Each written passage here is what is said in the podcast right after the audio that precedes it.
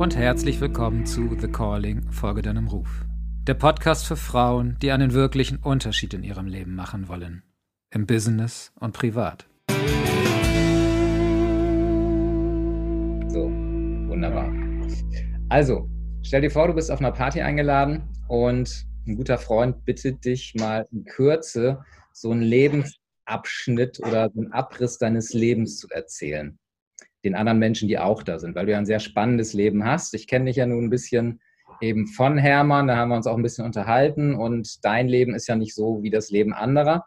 Von daher erzähl uns doch mal so in fünf, maximal zehn Minuten, wie dein Leben verlaufen ist und wo du heute stehst.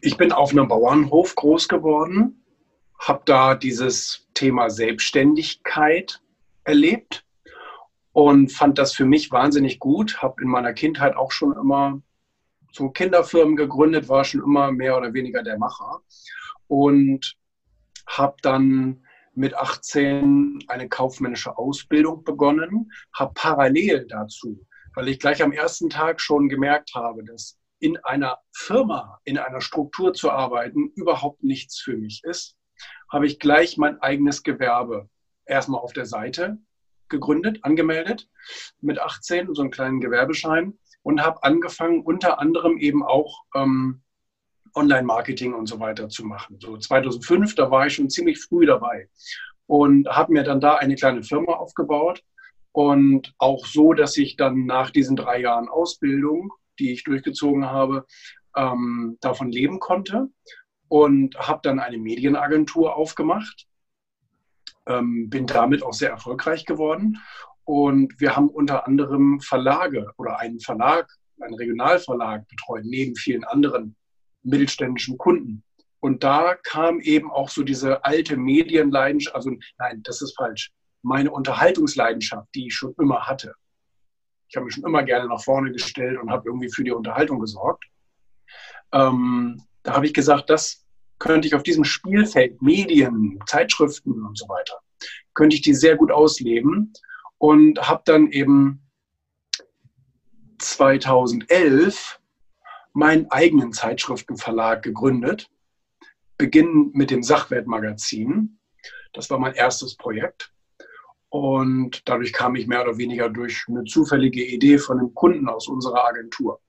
Und so hat sich das Ganze dann in diese, in diese, in diese Medienrichtung entwickelt, dass ich dann noch weitere Medienmarken dazu gegründet habe. Das wird zu langweilig. Wirtschaft TV, Finanzblatt, Founders Magazin, Erfolg Magazin kam jetzt zuletzt.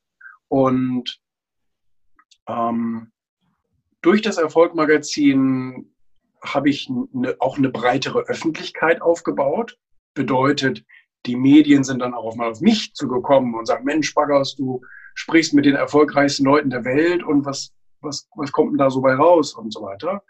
Und ähm, das heißt, durch verschiedene Fernsehformate und Magazine und Tageszeitungen und so weiter bin ich dann selber auch ein bisschen bekannter geworden. 2018 kam dann dieses Buch Erfolg und 2020 kam dann das Buch Ego. Und zwischenzeitlich war ich noch von 2012 bis 2019 Vorstandsvorsitzender vom Bundesverband. Dadurch hatte ich damals diesen Lobbyistentitel weg und ähm, das ist, glaube ich, alles so in Kurzfassung. Okay, super, vielen Dank. Ja. Ähm, du hast vorhin gesagt, du warst irgendwie immer schon Macher. Du, ja. Sicherlich, damit wird man ja nicht geboren. Was glaubst du, was hat dich dazu? Doch, glaube ich schon. Kann ich mir gut vorstellen, dass man damit geboren wird. Man hat so einen, so einen gewissen Lebenskern, der einem so eingepflanzt ist. Und der eine ist eher so der Ingenieur und der andere ist eher so der Macher-Unternehmer-Typ ich glaube da schon grundsätzlich dran. Was man dann daraus macht, ist wieder eine andere Frage und kommt auch durch die Umstände, familiären Umstände und so Prägung, alles dazu, klar. Aber ich glaube schon, dass da so eine gewisse Tendenz auch irgendwie so mit eingepflanzt ist. Okay. Hast du irgendwie dann gewisse Dinge ganz besonders gemacht, die dieses Machertum noch mehr gefördert haben? Oder war das einfach so drin und du konntest gar nicht anders, als dem zu folgen? Ich meine ja. Also ich hatte, ich konnte, ich bin sehr kreativ. Und wenn ich etwas sehe, was mich begeistert, dann muss ich da irgendwas draus machen. Und klar, mit, mit wachsender Verantwortung oder wie auch immer man das nennt, muss man natürlich immer mehr auch klug auswählen, was man alles macht und was man eigentlich alles nicht macht. Also man kann immer weniger machen als oder man sollte weniger machen, als wie einem einfällt, weil man sich sonst verzettelt natürlich. Der, das Thema Fokus ist natürlich wichtig, um erfolgreich zu sein. Naja, und ähm, das, das, aber diesen Drang, etwas umzusetzen, hatte ich schon immer und mir wird dann auch irgendwann langweilig. Also das heißt auch, die ganzen Projekte, die ganzen Magazine und so weiter, die ich mache, die werden dann auch irgendwann für mich persönlich langweilig und ich will mich nicht mehr so sehr involvieren und lieber das nächste beginnen. Okay. Jetzt heißt ja das Buch und auch der Film The Call, der Ruf. Was glaubst du, was, was ist dein Ruf im Leben? Ich glaube, es ist dieser Ruf für Unterhaltung zu sorgen. Das kann man auf verschiedenen Ebenen machen. Der eine macht Kinofilme, der andere macht Zeitschriften oder Fernsehprogramme oder ähnliches. Ähm, ich persönlich setze es natürlich auch mit meinen sozialen Medien um, dass ich eben äh, für eine gewisse äh, Unterhaltung, Schrägstrich Business-Unterhaltung sorge. Und ich glaube, das ist mit so das, Größte. Die Kreativität und so weiter sind eigentlich nur Werkzeuge, um das nachher richtig gut umzusetzen. Aber ich habe das Gefühl, dass die meisten mich eben dafür schätzen, dass ich etwas erschaffe, wovon andere irgendwie eine gewisse Unterhaltung zehren können. Okay, und wie hast du gefühlt, beziehungsweise woher wusstest du, dass das genau deins ist, eben für diese Unterhaltung zu sorgen? Na, das ist so etwas wie Liebe. Ne? Das weiß man dann einfach. Also das, äh, das spürt man, ob es erfüllend sich anfühlt oder nicht. Und so sehe ich das bei, bei solchen, ähm, das ist die Leidenschaft. So ist es eigentlich richtig ausgedrückt. In meinem ersten Buch Erfolg habe ich geschrieben, Leidenschaft steht an allererster Stelle, bevor alles andere im Leben und im Erfolg kommt, muss ich überhaupt auf dem richtigen Spielfeld sein. Und ich vertrete die Meinung, dass jeder, wenn er in sich reinhorcht, diese Liebe auch, auch kennt und spürt und weiß, was ihm, was ihm großartige Freude bereitet oder mit Glück erfüllt. Und ich finde, dass man eben das auch beruflich machen sollte. Das ist das, was mir natürlich auch viele schon gesagt haben, gerade auch erfolgreiche Unternehmer aber eben auch Künstler oder wie auch immer, ne, wenn man sich Musiker, wenn man sich Maler ja. anguckt, die sind mit so einer ja. Leidenschaft dabei, die können ja. gar nicht anders. Ja. Ich weiß jetzt nicht, wie, wie dieser. Ich bin ja auch ein Künstler, wenn man so will. Definitiv, auf jeden Fall. Gibt es entsprechende Weggabelungen in deinem Leben, Momente, in denen deine Entscheidungen in die eine oder in die andere Richtung zu gehen, dein ganzes Leben irgendwie beeinflusst haben? Ja, wobei sich das für mich nie so richtig als Weggabelung angefühlt hat, sondern ähm, für mich war das Bauchgefühl immer sehr entscheidend. Ich habe nicht groß versucht, mit dem Kopf mir das alles zu zerdenken, sondern habe da wirklich auch auf mein Gefühl gehört. Und es waren immer wieder kleine Türen, durch die man gegangen ist oder die einem angeboten wurden. Ähm, ich denke alleine nur ich denke alleine nur daran, als ich dann eben in der Ausbildung war und habe mir überlegt, Mensch, ich muss unbedingt etwas Eigenes machen.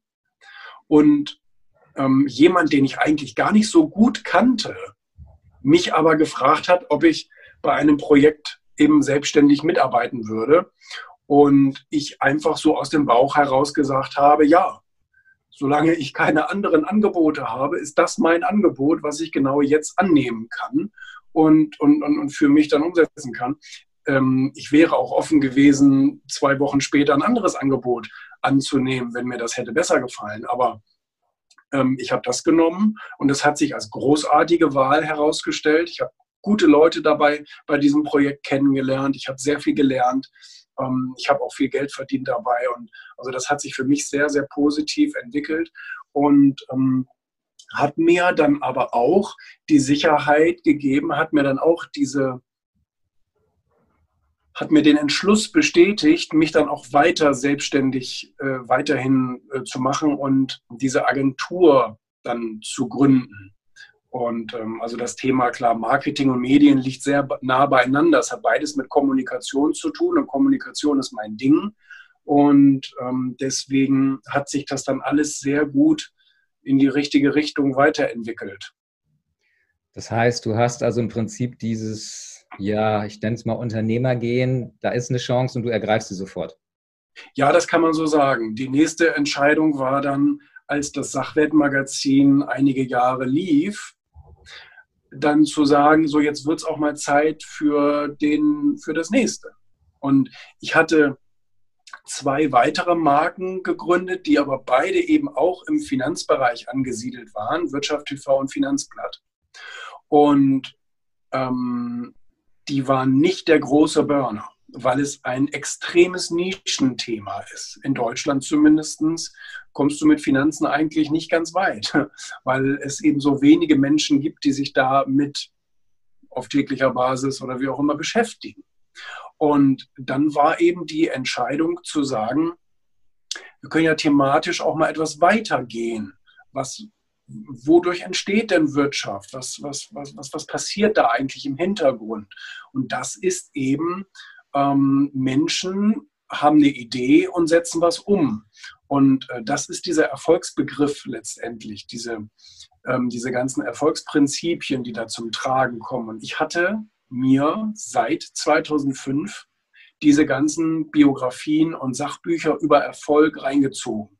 Und bin auch der Meinung, dass es einer meiner ganz, ganz großen Gamechanger war, die Literatur, diese Erfolgsliteratur bis heute habe ich mir mindestens 1500 solcher Bücher reingezogen und äh, glaube, dass es mich wirklich ganz maßgeblich beeinflusst hat. Mich auch maßgeblich vor ganz großen Fehlern beschützt hat.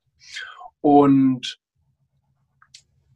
dadurch, dass ich jahrelang von dieser Literatur, von diesen Erfolgsgeschichten, von diesen Promis sozusagen so profitieren konnte, habe ich gedacht, warum gibt es eigentlich zu diesem großen, wichtigen Thema Erfolg kein Magazin? Und da habe ich gesagt, das könnte unser nächstes Projekt sein, wo ich persönlich ein sehr großes Interesse dran habe und eine große Begründung auch für sehe und ähm, eben auch einen Markt dafür, weil, weil keiner auf sein Magazin bisher Erfolg geschrieben hat.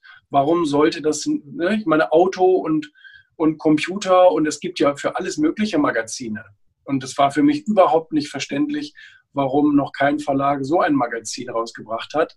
Und das war wirklich eine, eine sehr, sehr positive Entscheidung, weil es ist zu meinem erfolgreichsten Projekt geworden und ähm, hat mir persönlich eben auch nicht nur wirtschaftlichen Erfolg gebracht, sondern sogar auch persönlichen Erfolg, weil ich durch dieses Format selber auch bekannter wurde. Ja, schon spannend. Du hattest vorhin gesagt, von wegen Finanzblatt, dass das nicht äh, so eine kleine Nische ist, wo nicht so viele sind. Alle wollen sie Geld verdienen, alle wollen sie erfolgreich sein, alle wollen reich sein. Und trotzdem äh, ist der Markt dann nicht groß genug für so ein Magazin. Schon spannend. Ja, so ist das.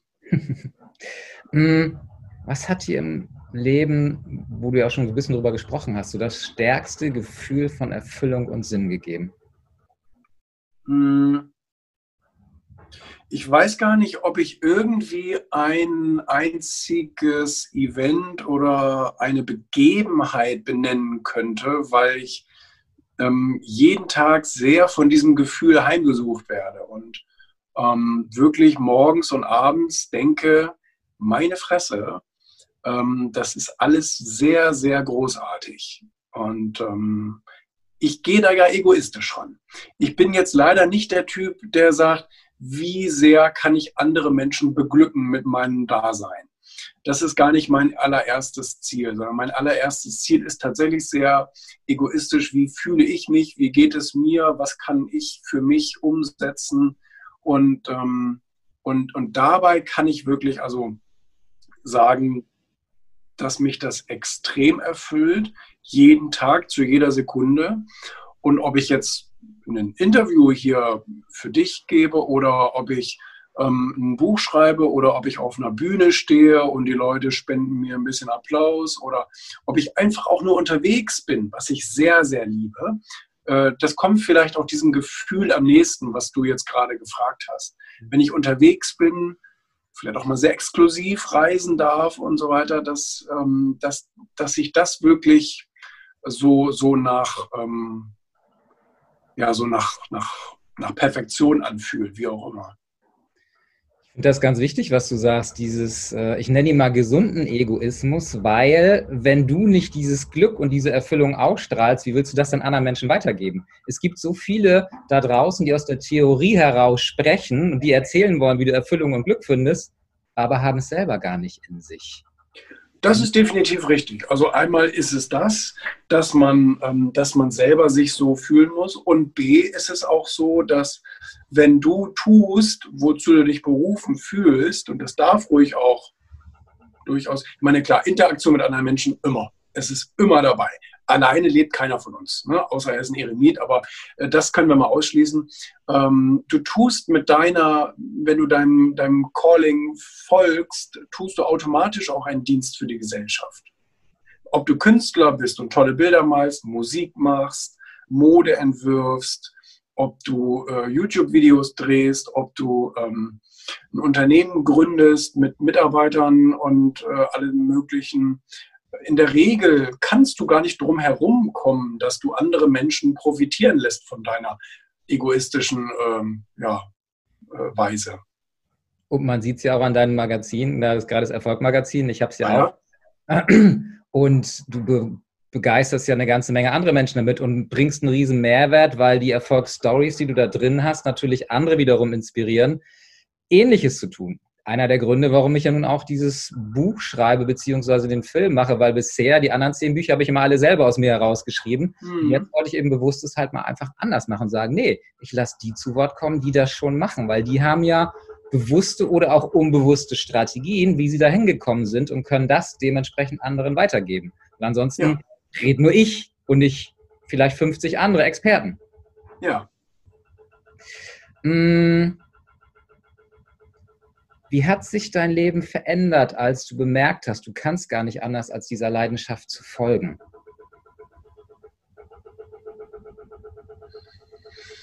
Für mich hat es sich wirklich wie eine gesunde Entwicklung ähm, angefühlt, dass ich immer das machen wollte, was ich jetzt eigentlich mache.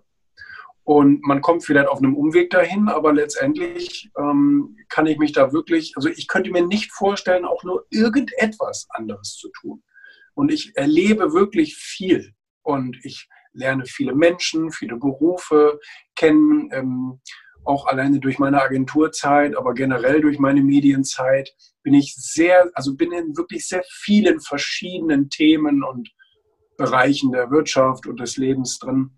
Und ich habe nie etwas kennengelernt, wo ich sage, oh, das könnte ich mir auch vorstellen.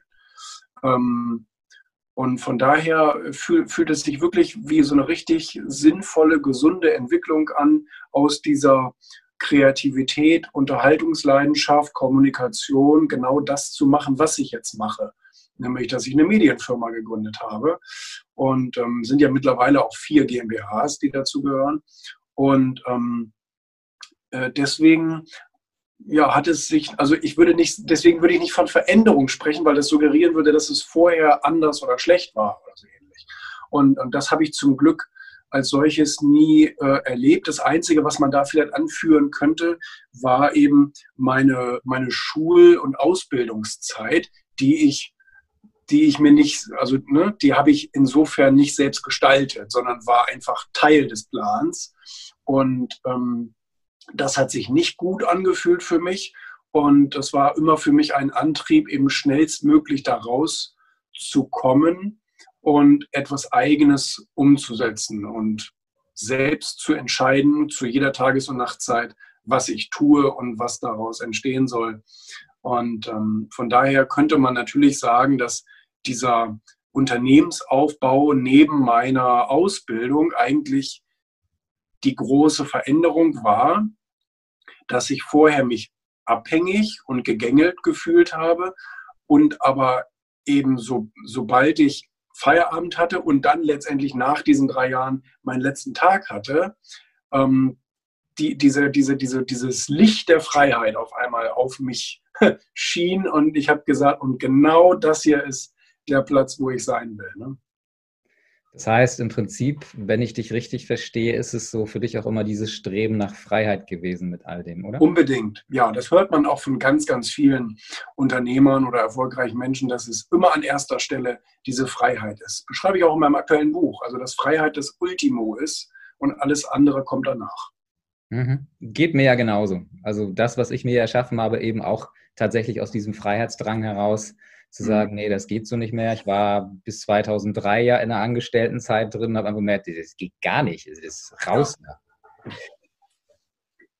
Welche Bedenken und Ängste hattest du, als du diesen Weg gegangen bist, wenn es denn überhaupt welche gab? Und wenn ja, wie hast du es geschafft, die zu überwinden? Nein, es gab keine Bedenken. Das habe ich ja vorhin auch schon gesagt. Ich bin da tatsächlich sehr zutraulich ist ja das falsche Wort. Ich bin da sehr, ähm, sehr so Bauchentscheidungstyp und ähm, ich mache das einfach und habe auch keine Angst vor Pleite, Pech und Pannen. Gar nicht, weil ich glaube, dass es immer wieder aufwärts geht. Das so, so funktioniert die Natur irgendwie. Es geht irgendwie immer aufwärts. Und ähm, man hat natürlich im Aufbau zwischendurch immer mal die Situation, wenn man Unternehmer ist, dass etwas nicht so klappt, wie man sich das ursprünglich vorgestellt hat. Das heißt, die Entwicklung, auch die Umsatzentwicklung oder Gewinnentwicklung oder wie auch immer ist vielleicht gerade nicht so, wie du es geplant hattest. Und ähm, das, das passiert am, insbesondere natürlich am Anfang sowieso. Das war bei mir, das war bei allen so. Am Anfang irgendwie läuft es nicht so, wie man sich das gedacht hat, weil es erstmal sich etablieren muss. Und ähm, da, da, hat man natürlich dann vielleicht mal so Situationen, wo man denkt, ach du meine Güte, wie machen wir, wie lösen wir so ein Problem denn?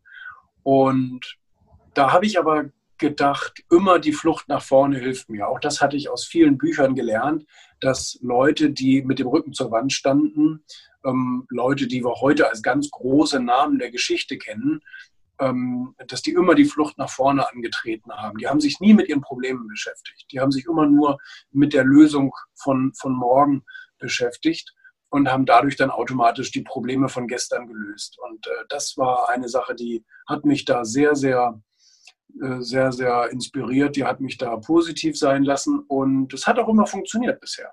Also das muss ich wirklich sagen, dass die Konzentration auf Lösungen ausschließlich ähm, eben immer die Probleme automatisch gelöst hat.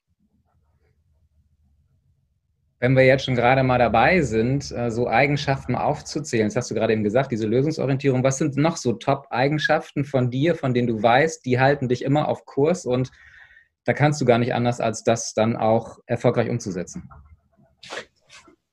Bei mir ist es insbesondere auch hm, der, der Umgang mit Menschen, der mir in der Regel gelingt. Und dadurch, dass man immer mit anderen Menschen zu tun hat, auch in Krisenzeiten, Problemen, wie auch immer, ähm, hat es immer mit Beziehungen zu tun, hat es immer mit Verhandlungen zu tun. Und damit kann ich sehr gut umgehen. Das heißt, wenn ich jemanden überzeugen muss, etwas für mich zu tun oder keine Ahnung, ähm, dann, dann habe ich da in der Regel auch Erfolg. Und ähm, das betrifft auch das Thema Verkaufen gerade wenn es dann zum Beispiel um die Finanzen geht. Das geht, ist eben eigentlich zu 90 Prozent bei Unternehmen der Fall, dass es irgendwie mit Finanzen zu tun hat, wenn es gerade nicht so läuft. Ähm, dann, äh, dann, dann muss eben auch verkauft werden. Also dann muss eben auch ein Produkt, ein, ein altes oder ein neues Produkt irgendwie an den Mann gebracht werden, damit ein paar Rubel über den Tisch rollen. Und, ähm, und, und das gelingt mir eben auch. Und ja, das sind diese Eigenschaften, die mich eigentlich immer auch ruhig schlafen lassen, weil ich weiß, was ich kann und ich weiß, wenn es drauf ankommt, dann, dann überzeuge ich schon irgendjemanden.